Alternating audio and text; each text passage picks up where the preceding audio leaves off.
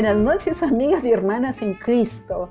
Espero hayan gozado al máximo de un día de la Madre emocionante. Dios nos ha dado a la Madre perfecta a cada una de nosotras y nos ha hecho las madres perfectas para nuestros hijos. Eso es algo maravilloso. Y hoy llegamos al final de nuestra serie Ansiosas por nada. Y permíteme introducir el tema haciéndote una pregunta.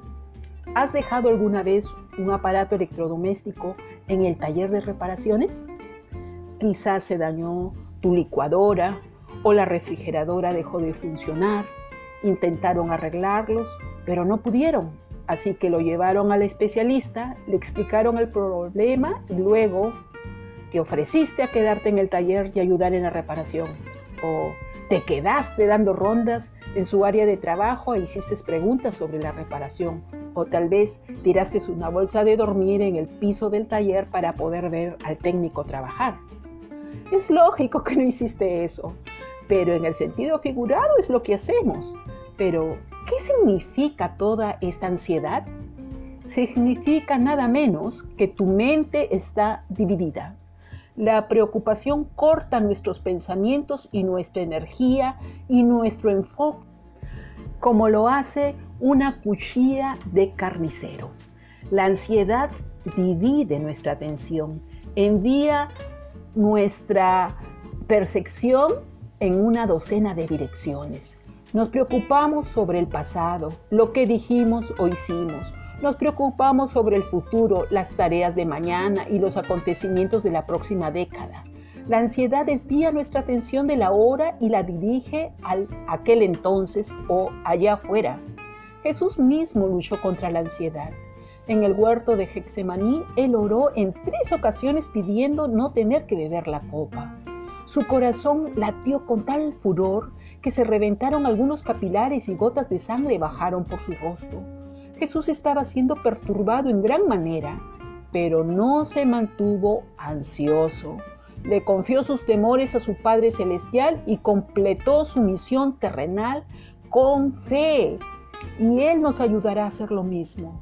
Hay un camino que nos saca del valle de la preocupación.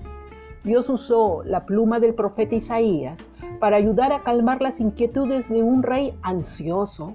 Él y su pueblo estaban tan asustados que se estremecían como los árboles del monte a causa del viento, según Isaías 7, versículo 2. Suena como si estuvieran sentados en un bosque de árboles de ansiedad. Dios le dio a Isaías esta palabra para Acaz. Estate alerta y ten calma, no temas ni desmaye tu corazón. Isaías 7, verso 4 en la versión traducción viviente. El árbol de la ansiedad no es el único árbol en el bosque. Existe una mejor opción, el árbol de la tranquilidad. Es robusto, da buena sombra y tiene un espacio amplio para ti. He aquí cómo puedes usarlo. Comienza con Dios. Celebra la bondad de Dios. Esta fue la estrategia del salmista cuando dijo, alzaré mis ojos a los montes. ¿De dónde vendrá mi socorro? Mi socorro viene de Jehová, que hizo los cielos y la tierra. No medites en la confusión, no ganas nada enfocando tu vista en el problema, pero ganas todo enfocando tus ojos en el Señor. Leonor, Jennifer, Dilma, amiga, escribe tu nombre.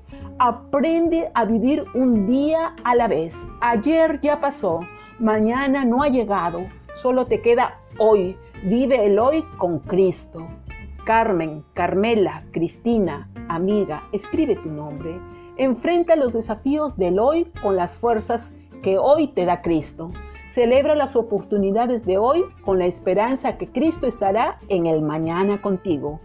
Mi amiga, un nuevo día nos espera, una nueva temporada en te preocuparás menos porque tu fe se realza en la medida que confías más en Jesús. ¿Puedes imaginarte una vida en la que estés ansiosa por nada? Dios puede y con su ayuda tú la experimentarás. Que la presencia de Cristo en tu vida te infunda un gran descanso esta noche. Conmigo será hasta mañana. Shalom.